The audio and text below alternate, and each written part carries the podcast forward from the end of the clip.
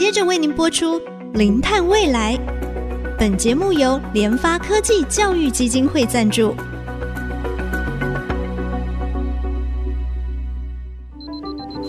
前瞻能源新方向，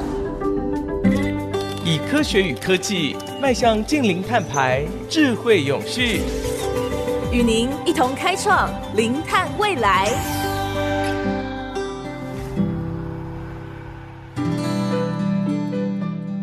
各位听众朋友，大家好，这里是 IC 之音竹科广播 FM 九七点五，欢迎收听《零碳未来》节目第十九集的播出，我是主持人贾欣欣。今天节目上半段，我们要跟大家谈谈省电哈，不只是抢救我们的荷包，也可以抢救地球。那么下半段呢，也要跟大家聊聊过多的剩余食物，因为你知道吗？剩余的食物贡献全球的碳排放量。大概百分之八左右，哈，仅次于中国跟美国。当然，这些剩余的食物是从它整个生产、制造、运输，哈，它的碳排放量其实是非常高的。这些到底是怎么一回事呢？这是我们今天要跟大家聊聊的话题，哈。经济部在六月二十七号召开了电价的费率，哈，看到哈，用电大户平均涨幅达到八点四。当然，我们一般。住宅用电哈，没有超过一千度以下是不会涨价的。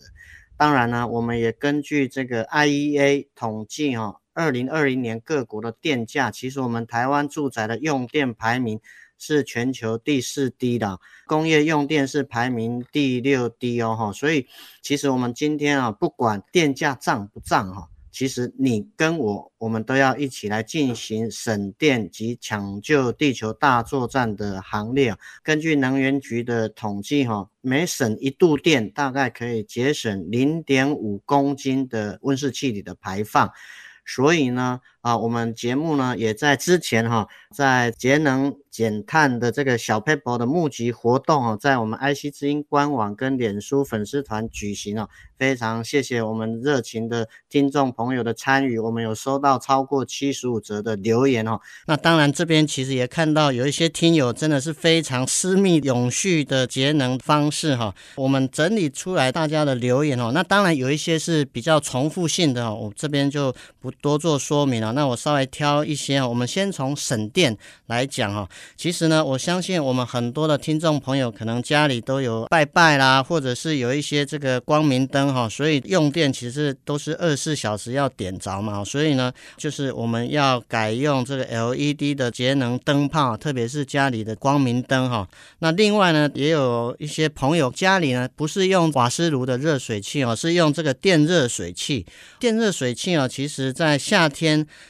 或者是洗完澡之后呢，他们都会关掉电源，可以省下让电热水器哦保持温度的电哦，所以既可以省电又可以节能减碳哦。这是我们的听友 Joy 给我们的一个小撇步哈啊。有另外一位听友真的是非常的特别哈，他说啊，在睡觉前啊，第一个特别在夏季的时候啦，换上比较凉爽的衣服啊，在我们的床铺上面如果可以。铺上这种草席哈，草席呢，在睡前呢，可以稍微用凉水稍微把它擦拭过哈。另外呢，就是在设定这个冷气在二十八度哈，定时五个小时。另外搭配这个电风扇，定期清洗这个冷气的滤网。他说这样子其实睡得真的是非常非常的舒服，而且又节能减碳。这是我们的听友李炳，他的真的是非常私密，他的方法在特别是夏季晚上睡觉的时候，真的。很闷热哈，所以可以用一些方法哈来进行这个省电的大作战哈。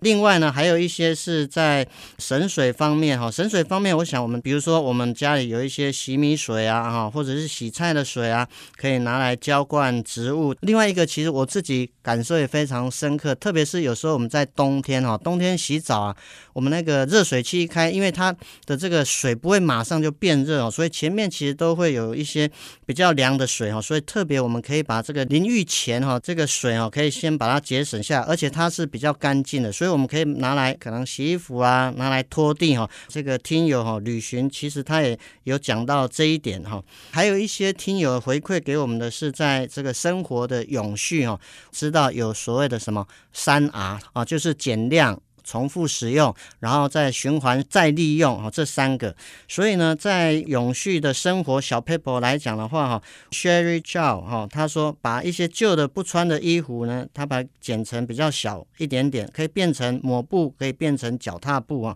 我觉得真的是还蛮不错的。另外，当然我们也有一些朋友 Jason 哈。他说啊，可以多买一些有机蔬果，清洗就会比较少一点点。那当然，多骑 U bike 啊，搭乘大众运输交通工具啊。像我自己也是一样，能够尽量搭乘大众运输工具，或者是骑 U bike 啊，顺便可以运动健身哦。那当然，他也提到现在有很多像我们搭火车、搭高铁啊，电子票证哦，可以环保点数，也可以累积哦，其实是相当不错的。好，那当然，我们现在哈疫情的关系哈，大家都比较没有办法出门去玩。不过呢，我们也现在有发现一个，就是所谓的这个旅宿业哈，他们有一些这种绿色住宿的这种习惯，也就是呢，我们就不需要使用饭店的这个盥洗用具跟拖鞋哦，所以我们在出门玩的时候呢，自己带啊，自己带也可以节省，这是一个永续的一个做法啊。我们要感谢马雅雅啊，马雅雅听友。另外一个就是呃，现在很多的发票啊，都用电子发票载具哦，所以我也鼓励我们的听众朋友多使用这个电子载具的一个发票，其实也能够省纸哈，也能够节能减碳啊。另外，当然这个云端兑奖的这个中奖次数好像也会比较多一点点啊，所以也算是一个非常好可以进行抢救地球大作战的一个永续做法啊。那当然，如果我们在节目播出之后哈，呃，我们的听友，如果你听到这一集啊，也有一些啊，就是我们刚刚讲到这些做法以外的非常特殊的，也欢迎我们听众朋友跟我们留言来告诉我们哈。其实我们如果说从我们家庭每一个人哈，我不晓得我们的听友知不知道，一般来讲的话，我们每一个家庭平均每一个月的用电量大概是多少呢？啊，一般哈，我们根据台电的统计资料，一个家庭每一个月的平均用电量大概是三百三十九度。当然，在夏天的时候会超过，可能有时候会接近四百。从这样的一个家庭用电的一个状况呢，我们如果去看家庭整个月到底是哪些电器啊比较耗电，我相信我不用讲啊，我们的听友大概都想得到，因为夏天到了，我们要吹什么？吹冷气，冷气是最耗电的。那当然，根据一些统计数据来看的话，空调哦，一整年大概是占了我们家庭用电的百分之二七点七。当然，夏天可能就会将近高达百分之四十七，接近百分之到五十。所以呢，我们如果从这些家里用电排行榜哈，因为我们都知道，擒贼要先什么？擒贼要先擒王。家庭的平均用电量，我们刚刚提到大概三三九。哦，所以呢，第一个元凶用电最多的就是什么？冷气。第二个大家知道是什么吗？冰箱。冰箱大概也占了百分之十三点一。哦，另外呢，就是我们使用的这个照明、电灯啊等等啊，大概也占了百分之十一左右。哦，另外像我们常看电视啦，啊，另外大概占百分之六点六啊。我们的电子锅、电锅大概是六点七啊，微波炉等等大概都在这里面。所以呢，今天也要跟我们的听众好朋友来分享，我们在这个擒贼先擒王，我们就先看冷气怎么样省电了。大家啊，应该都知道，我们买冷气的时候要怎么买？买变频的，而且能源效率是什么？第一级的。另外呢，其实还有一个很重要的一个东西，就是所谓的冷气季节的性能效率啊，也就是 CSP。F 这个数值，这个数值要选比较高的哈，它的这个啊冷气的省电是超有感的。什么是 CSPF 呢？啊，因为我们知道冷气它作用的原理啊，它会把这个外界的空气吸进来，所以外界的空气如果温度比较高，温度比较高呢，它所转换的这个要把它变成相对比较温度比较低的这个冷气啊，吹到家里面来讲的话，它就更需要。更多的这个能量哈，所以我们除了要选这个变频的冷气以外，能源效率低一级哈。另外呢，有一个很重要的，如果我们家里刚好最近要换这个冷气的话，你可以看一下它的 CSPF 的值要越高越好。当然，我们每省一度电哈，大概可以节省温室气体的排放，大概是零点五公斤哦。那当然，我们省一度电，我们台湾的电费算比较便宜，大概就两块五、两块六左右哈。所以省电呢，可以省荷包，当然也可以进行抢救地球的大作战哦。我不知道大家家里面，因为其实我们现在大家都有网络的 WiFi 啊。哦，那这个 WiFi 机哦，其实哈、哦、也蛮耗电的哦，蛮耗电。虽然说它的一般来讲，这个 WiFi 的路由器大概是十瓦的功率啦。好、哦，那我们就以十来算，如果一天二十四小时开机哦，用了一百个小时，大概就是一度电。那当然一个月三十天来算的话，大概我们一个月就是七百二十个小时。哦，所以呢，我们大概一年一年这样子用下来，大概就是八十度电。哎，大家不要想八十度电啊，不贵扣啊，确实是才一百多块到两百多块。但是呢，如果我们家里的这个 WiFi 的 router 路由器哦，就是我们白天上班的时候把它关起来啊，如果我们一天就把它减量用十二个小时。一年就省了四十度电，那就等于节省了二十公斤的二氧化碳一年哦。所以你看，一年一个家庭节省二十公斤，那一千三百万，其实这个数量以小成多哈，其实就能够进行这个抢救地球的大作战。所以呢，其实我们每一个人改变我们的生活方式，进行省水、省电、永续的生活方式，真的能够帮助我们的地球。我们在节目的下一段呢，也要跟听众朋友来讨论哦。太多的剩余的食物呢，其实也会造成地球的负担。好，我们节目先进行到这边，休息一下，再回到我们《零碳未来》节目的现场。欢迎回到我们《零碳未来》节目的下半段哦。不知道我们的听众朋友知不知道哈？我们太多的剩余的食物，其实也会影响我们抢救地球的大作战，到底是怎么一回事呢？从环保署的资料，其实可以看到，保守估计哦，台湾平均每一个人一年的厨余量大概是九十六公斤，与欧美并列哈，同为世界的大国，而且比中国、日本、韩国还高出百分之二十，更是东南亚跟南亚的八点七倍。为什么食物浪费会对气候变迁造成冲击跟影响？其实，根据联合国的一些报告，可以知道，在整个食物的一个产制的过程当中哦，在生产过程所产生的碳排放高达百分之三十九，在食物的运送跟分配则占了百分之二十九左右。所以，减少食物的浪费，其实对减缓气候的暖化非常非常的重要。今天我们特别邀请哦，曾经在二零一九年参加联发科技的志在家乡数位社会创新竞赛，在二零一九年得到特别奖的明日餐桌啊，明日餐桌的团队呢，其实他长期推动剩食和续食的共享服务。今天特别邀请创办人杨七喜小姐跟大家分享如何实践终极浪费的议题。杨小姐，你好。Hello，你好，听众朋友们，大家好，我是杨七喜。为什么说降低食物的废气可以对整个近邻碳排它会有帮助？啊、呃，如果要讲这个问题的话，我们觉得要先从前提开始讲。哦、呃，剩食这件事情，它其实占全球温室气体碳排量百分之八，那个量非常的高，就是它碳排放量高达四十四亿吨。那如果你把圣食大家想象成所有食物浪费变成是一个国家来看待，那温室气体排放量就仅次于中国跟美国之后，位居全世界第三。所以，对对对，这个部分它其实是非常高的。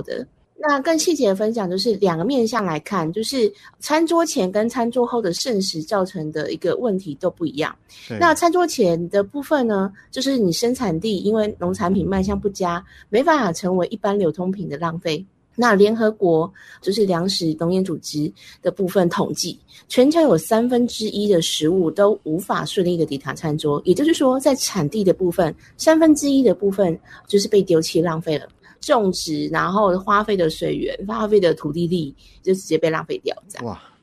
运送过程当中又是另外一笔这样子。嗯哼。那这个产地的剩食无法到我们的日常这一个中间的过程了，那其实也是台湾剩食问题最大宗。因为我自己本身其实在这方面做过一个研究，我就是把那个环保署就是十二十年来所有的农业废弃物跟那个一般民生废弃物的做了统计。嗯、那十年的废弃物来讲，其实呢，我们民生的剩食降低，但是产地的部分呢，十年来是没有动态的。哇，所以这个都一直都没有减缓的趋势啊。对，所以其实就是平均一年将近五百万吨的农业废弃物，它其实需要燃烧处理或是就地掩埋。可是因为大量掩埋，其实容易造成土壤酸化，尤其是产地的部分。嗯，接下来讲的就是大量的厨余这件事情。大量的厨余包含就是餐桌后的生厨余、熟厨余，在食品垃圾的填埋场分解的时候，会释放出大量的甲烷这件事。那对大气的伤害是二氧化碳的二十二倍。对，没错，没错。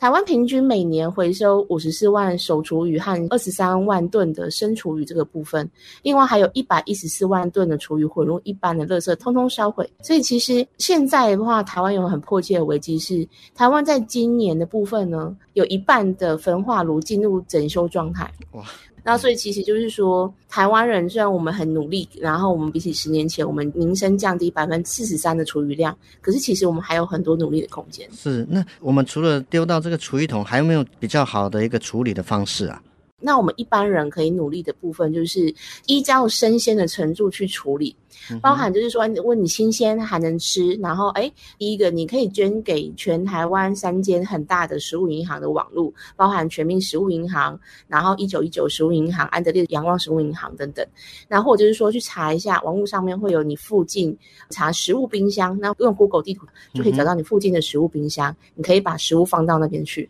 或者是说利用剩食的 App 或是社团，然后赠送给需求者，这是最快的一个处理方式。再来部分就是平常挑呃蔬菜水果的时候，可以降低你自己的挑选标准。就是诶，如果是那种稍微碰撞啊，诶，那表皮上丑丑的，其实那个削掉就可以了。这个部分其实非常重要，因为你可以借由这样的方式给农家或是给在购买的投入一个信心说，说至少就是他们的格外品其实是有人买的。再来就是说，像是一些通路，他们有那种格外品区，就尽量多去买。最近有看到一些地方，他们有推出类似的惜福商品，是不是也类似这个概念？对对对，啊，我觉得惜福商品是一个很棒，因为其实很多的是那一种品质很好，因为它只是外观点碰撞，反正价格便宜了一半，那、嗯嗯、我就觉得哇，那个我就很容易愿意买这样。是是，像我自己偶尔也是会去买一些这个西服商品啊。我在想，就是说，现在这个剩食的运动，当然我们创办人您这边有在推动这样的一个活动。另外，刚刚您也提到一些食物银行啊、食物冰箱哦，大家也都可以上网去查到相对应的哦，可以减少食物的一个浪费。那我想说，这个剩余食物不要去浪费哈，在国际上面是不是也有一些活动在举行？全世界的部分在针对于圣食问题，因为其实是呃联合国的这个组织，然后永就在永续发展的目标上面都有在共识，就是在二零三零年，然后希望可以去专门解决哦，就是圣食的这个问题的一些运动。当然，就是说我们其实现在部分在国家层面来讲，努力的去开发生质能发电，或者是高效厨余机，或者是生质厨余厂，像这样的方式去处理大量无法食用的这些厨余的部分。其实是蛮多的，那但就是说，因为一开始的时候只能用呃少量的方式去养熟厨余，让厌氧系统慢慢习惯的状态，所以其实就是它都会需要一个进程的时间。是是，对，因为我发现就是说，其实这个。推动食物的浪费哦，确实，刚刚啊杨小姐有提到，其实，在联合国的永续发展十七个目标里面，大概就有四个其实是跟我们食物是有关的哈，所以也可以看到，减少这种食物的浪费哈，其实呢，不仅是可以进行这个抢救地球的大作战哈，其实我们在整个食物的这个使用应用上面，其实也可以不浪费哈，达到这个比较完整的一个消费习惯啊。那么就是说，是不是请我们杨创办人，您是不是跟我们来分享？那我们一般人在生活跟饮食习惯上面，是不是有一些建议可以减少这些食物的浪费？大家平常在备餐的时候，呃，会建议大家用餐的时候就保持几个好习惯。第一个部分就是多吃蔬菜水果。因为台湾的粮食自有率，大概我们只有百分之三十。那如果大家多吃蔬菜水果的话，可以增加蔬菜水果的需求量，那自然而然也能够减少农损，也可以把这这一个预算部分，然后留给我们的农民。对。第二个部分就是规划你自己的健康清单，因为你在规划健康清单的时候，你会自然而然的去想规划说，哎，你今天一天每天要吃什么？那因为通常健康这件事情都跟蔬菜水果是很有关系的，那你也可以降低关于精致面粉或者是进口的一些需求，那实际上就可以减少漫无目的，然后你只想吃美食又吃不完的疑虑。因为当你知道你自己要吃什么时候，其实你就比较不会去呃漫无目的的吃这样。然后第三个就是你要大家多吃台湾米，就是因为台湾其实每年浪费的米粮也是台湾浪费食物浪费的大宗。再来就是平常备餐的时候呢，就是先把食物变成就是说一次处理成小份之后，然后每一餐都先规划好，然后使用像保鲜袋的部分去延长保鲜。嗯哼，尤其像像疫情期间，大家很多人都会订蔬菜箱。或就是说要减少出去采买的次数，对，就是这个习惯，就是可以趁这个时候好好的去培养，我觉得都很不错。最后就是，哎，随时携带你的打包袋或者是环保杯，那你在外面吃不完的话，就把它带着食物袋打包。那希望大家都可以重视自己的每一餐，每一口都可以吃出你自己想要的世界。今天真的非常谢谢明日餐桌的创办人哈杨七喜杨小姐来告诉我们，原来哈我们吃的那么多剩下的食物或者冰箱当中哇很多都要清出来的这些食物，其实呢不仅是一种对这个食物材料的一个浪费以外啊，其实这个也牵涉到我们在拯救地球大作战来讲的话，也是一个非常重要一环啊。今天我们再次非常谢谢杨小姐带给我们这样的一个。观念也告诉我们在生活当中，怎么样在饮食习惯上能够这个减减少剩余食物的浪费。当然，我相信在这样的一个过程当中哦，不止让我们的荷包哈可以节省下来，我相信也可以养出我们的好身材。今天的节目就进行到这边哈。除了在 IC 之音的官网 AOD 可以随选随听以外，目前也都已经在 Apple Podcast、Google Podcast 上线。欢迎我们的听众好朋友。在 Podcast 搜寻“零碳未来”，记得按下订阅，才不会错过我们每一集的节目。感谢大家的收听，我是贾欣欣，下周同一时间我们再会。本节目由联发科技教育基金会赞助播出，联发科技教育基金会邀您一起响应净零碳排，以知识驱动更好的未来。